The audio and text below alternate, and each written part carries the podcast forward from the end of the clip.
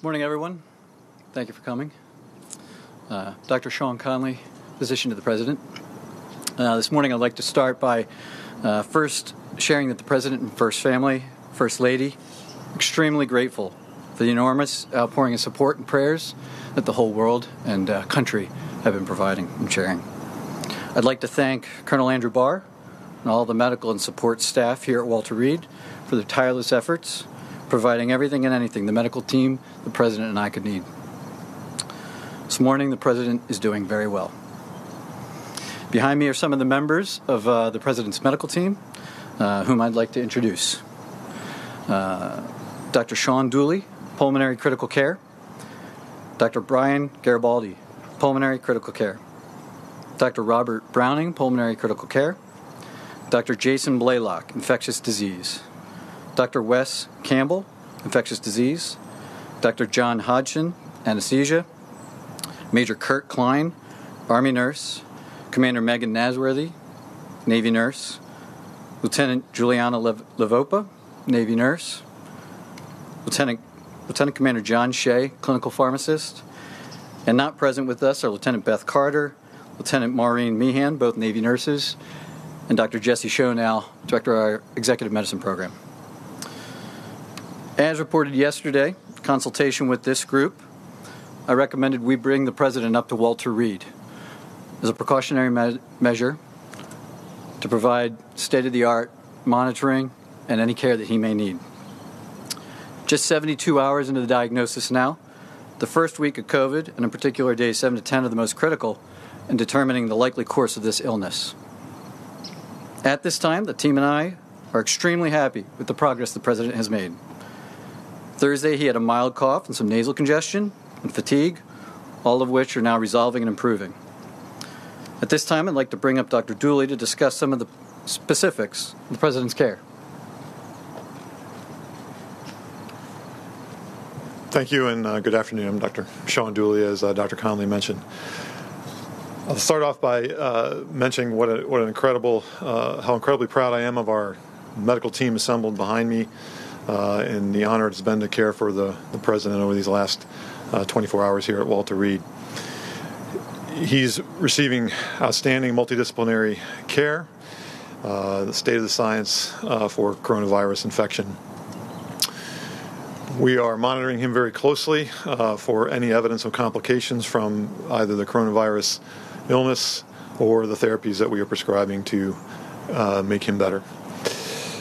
We have monitored his cardiac function, uh, his kidney function, his liver function. All of those are normal. And the president this morning is not on oxygen, uh, not having difficulty breathing or walking around uh, the White House medical unit upstairs. He's in exceptionally good spirits, and in fact, uh, as we were completing our multidisciplinary rounds this morning, uh, the quote he, he, left us with was, I feel like I could walk out of here today, and, and that was a very encouraging comment from the president. Moving forward, I'll, I'll, go ahead and introduce Dr. Garibaldi, who will talk about some of our therapeutics and the plan for uh, plan of care for today. Thank you. Thank you, Dr. Dooley, and I'd like to echo the sentiment from the entire team. What a, a honor and a privilege it is to be part of this multidisciplinary unit to care for the president. Um, about 48 hours ago, the president received uh, a special antibody therapy directed against the coronavirus, and we're working very closely with the company to monitor him.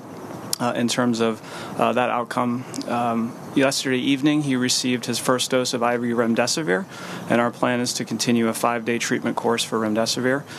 And the big plan for today, since he's in such great spirits and doing well, is to encourage him to eat, to drink, to stay hydrated, to be up out of bed, and to be working and doing the thing, things that he needs to do uh, to get well.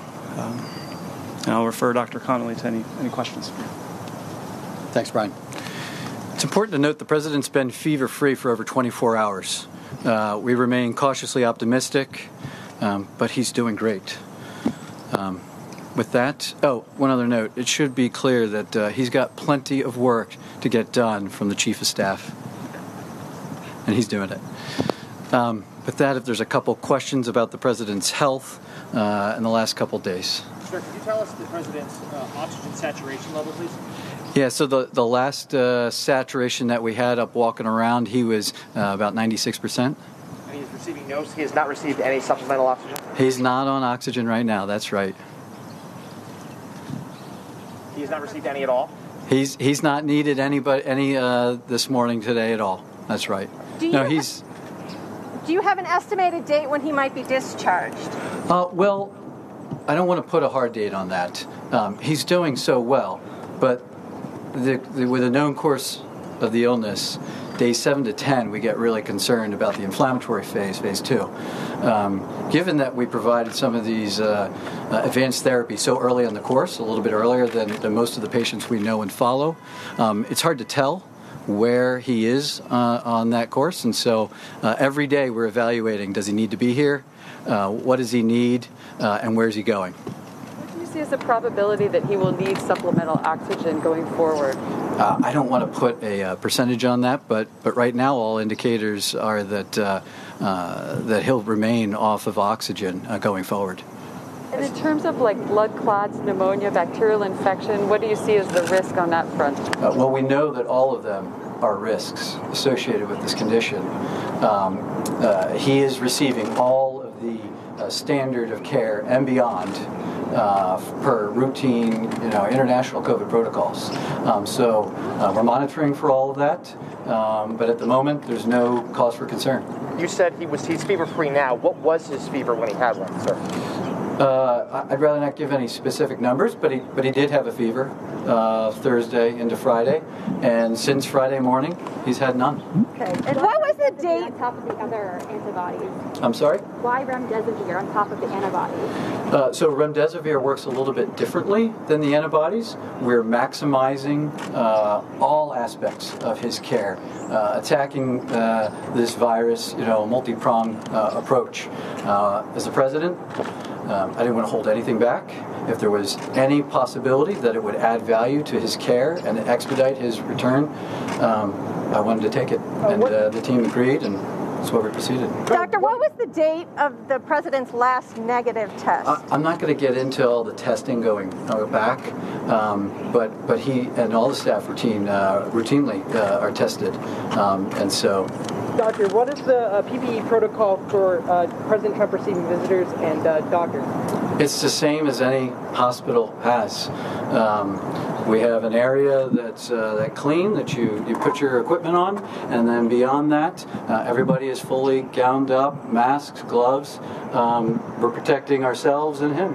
Has he have you done a screen? Has there been any sign of any lung damage whatsoever? We are we are following all of that. We do daily ultrasounds. We do daily lab work. The team is tracking all of that. Has there been Has any he sign of damage, sir? I'm not going to go into specifics on what the findings of If, any if of we just that put you down are. on one thing, has he ever been on supplemental oxygen? He right now he is not on I understand. You, oxygen. I know you keep saying That's right, now, but should we read into the fact that he had been previously? Yesterday and today he was not on oxygen. So he has not been on it during this his COVID treatment.